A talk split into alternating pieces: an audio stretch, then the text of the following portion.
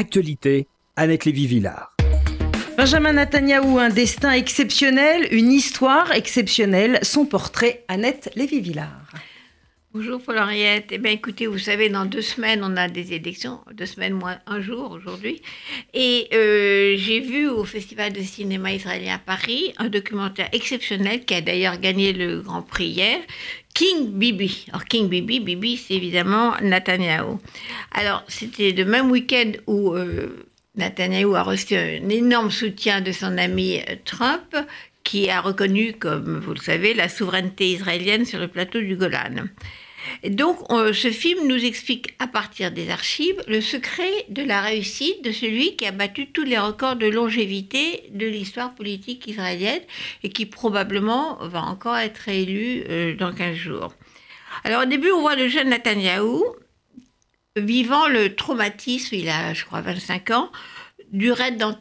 C'est en été 1976. Euh, on se souvient, c'est un commando israélien qui a réussi à libérer des otages euh, euh, pris par les gauchistes de l'époque et retenus à Antébé en Ouganda.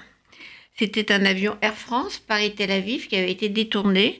Et je tiens aujourd'hui justement à rendre hommage à un véritable héros qui était le commandant de bord du vol d'Air France, Michel Bacos, qui vient de mourir à Nice la semaine dernière.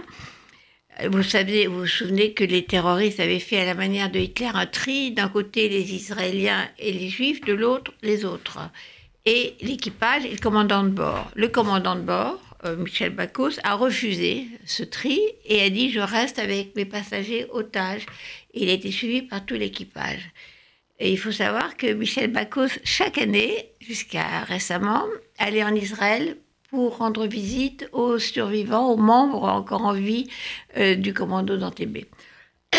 Donc l'histoire de Netanyahou démarre le jour où son frère, Yoni Netanyahou, chef euh, de l'opération Antébé, est tué au cours de l'opération.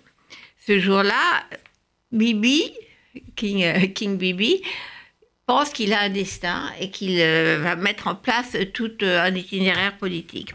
Alors on voit après le montage des archives, que quand il démarre, il veut euh, prendre des cours de diction, euh, à savoir comment on explique une politique, euh, des cours de communication.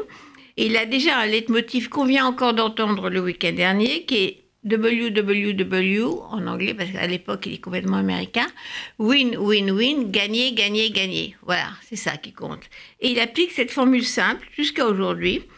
Euh, pour construire cette machine politique. L'autre euh, leitmotiv de, de sa machine politique, c'est dire aux gens ce qu'ils ont envie d'entendre. Alors là, on voit que c'est le contraire de notre président Macron, qui ne dit pas aux gens ce qu'ils ont envie d'entendre.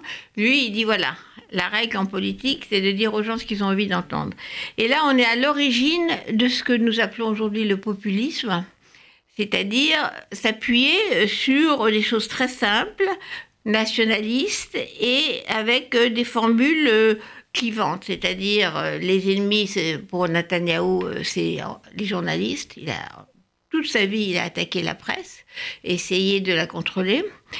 L'autre ennemi, c'est évidemment la gauche. On voit les discours qu'il avait fait contre Rabin à l'époque, qui sont, juste avant qu'il soit tué, qui sont vraiment très troublants. Et depuis le raid d'Antébé, on voit que la machine Netanyahu n'a pas vraiment changé. Mais qu'il avait été assez génial dans la mesure où il avait inventé le populisme bien avant que Trump utilise les mêmes formules simplistes, mais bien avant qu'il y ait d'autres mouvements populistes qui se développent euh, en Europe aujourd'hui.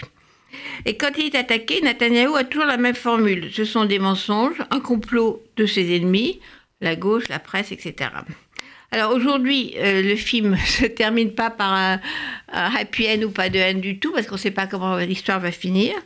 On sait que euh, est mis en cause dans une affaire plus grave que les autres, puisqu'il est accusé d'avoir gagné 4 millions d'euros sur l'achat de sous-marins et de navires allemands par la société de son cousin, dans laquelle il avait des actions.